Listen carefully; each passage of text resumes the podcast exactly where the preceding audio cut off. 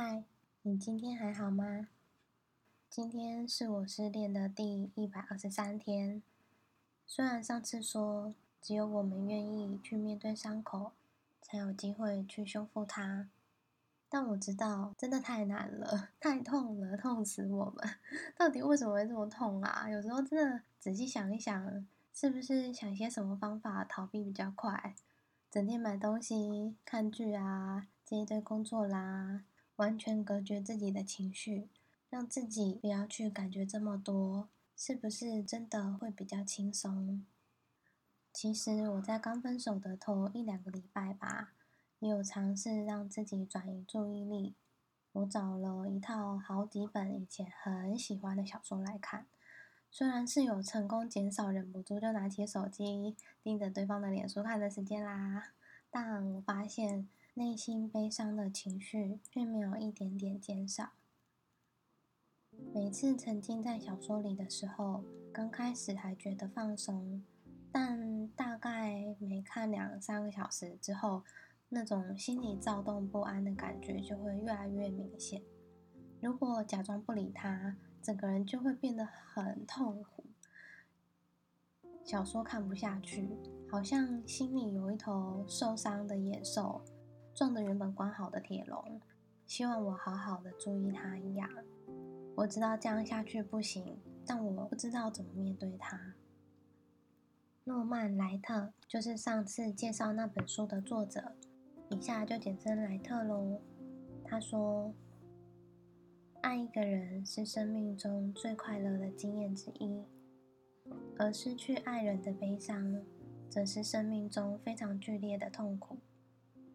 每个从破碎关系中走出来的幸存者，在面对未来的感情时，都会带着残存的恐惧和焦虑。何况是心里的伤没有被好好照顾，伤口没有愈合的人。我觉得很害怕，我不希望未来某一天，我能够再重新期待爱情的时候，把这些伤带进去。感觉好像会把自己困在一个永远逃不出去的轮回里。我不想这样，我不想掉入这样的轮回里。我想，既然痛都痛了，就好好把痛留在这里。我想好好解决它。其实，想要面对悲伤。第一步就是要好好认识悲伤，好好认识分手的伤痛。就像一个人的身体受伤了，一定要先知道怎么受伤的，伤口多严重，才有办法去处理一样。当我们知道自己现在站在哪里，之后可能会往哪里去，虽然路还很长，但慢慢就会觉得自己好像比较可以。也比较有力量去面对那些痛苦。那现在就让我们一起来面对吧。刚分手的时候，反应通常会觉得一切很不真实，好像我们的时间暂停了。如果失落感很深刻，可能还会有几天说不出话来。接下来会感觉到情感上的强烈冲击。这种情感上的冲击和毁灭性，对某些人来说，就像经历亲人或好友过世一样的伤痛。这里可以说是分手的重疾阶段。我们痛苦的程度，要看跟伴侣在一起有多久、有多亲密。你要看你是否愿意结束这段关系。如果你的前伴侣才刚跟你分手，你大概会跟我一样吧，一直挽回啊。不是啊，一直 Google 挽回啊、复合啦之类的。有时候这种渴望会分分秒秒的主宰我们，变成一种执迷，会觉得生活中没有任何事情比回复以往的关系更有意义。但它的可能性又小之又小。那在刚分手的第一个星期，我们会度过怎样的状态呢？莱特在这边列出了九点我们可能会经历的事：一，你可能无法专心，心里会一次又一次的想着你们的关系；二，你可能会一直看着手机或电脑，一直期待看到他打给你，或传讯息给你。三，你可能在听歌的时候啦，会很容易把自己带入，然后完全陷进去。四，你可能会花很多时间去计划怎么挽回，或苦苦想着为什么分手对你来说是最好的结果，然后怎么想都想不透。五，你可能会一直想着你们之间的某些对话和相处的细节，想要确定到底是哪里出错了。当时是不是有可能用不一样的方式来表达，就不会出问题了？六，你也可能会回忆起过去你们的快乐时光，然后怀疑他当时对你的赞美到底是不是真的。七，你可能会怎么想都是美好的地方，然后突然就忘了你们两个之间那些卡住过不去的点。八，无论如何。你都会持续觉得有罪恶感。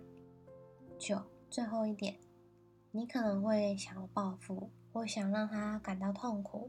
到这里以上，你有没有中呢？我是中蛮多点的啦。那段时间，就算在工作的时候，只要打开过去建立的某个档案，脑中就会迅速连接到当时的时空，想到那时候我们的关系是怎么样啦，计划想要一起去做什么啦。然后就整个掉进去了，也为了让自己平常不要这么神经质，就把手机的声音关掉，还要逼自己不要一直看手机。那段时间像在痛苦中轮回一样，很希望可以吃一种让记忆消失的药，可是现实中没有这种药。更糟糕的是，还会清楚记得两个人过去相处的快乐或悲伤。所有曾经犯下的错，也会非常清晰的在脑海里不断浮现。过去的点点滴滴，都会触痛我们的心。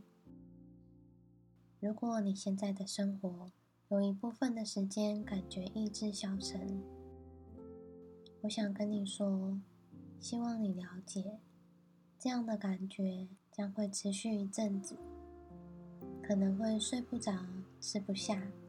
对什么都兴趣缺缺，漠不关心，感觉自己对生活一切都麻痹了。或许会一直哭，可能也会很愤怒，用负面的眼光看待生命。但是这一大堆情绪并不是你的错，这些都是很正常、很正常的反应。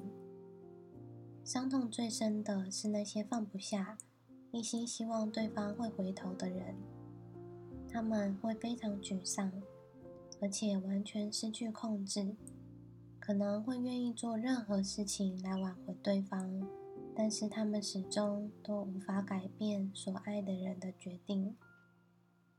每个人在面对任何一种失控的状况，都是会感到恐惧的。更何况是一段没有办法挽回的破碎关系。看着所爱的人离我们远去，却没有任何办法，这让我们内心充满无力感和空虚感，好像整个人情感都被剖开了。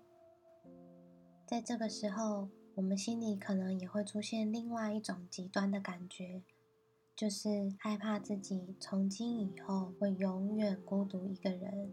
这种感觉很可怕，但是要记得，我们必须好好经历这些感觉，才能度过这个治疗的过程。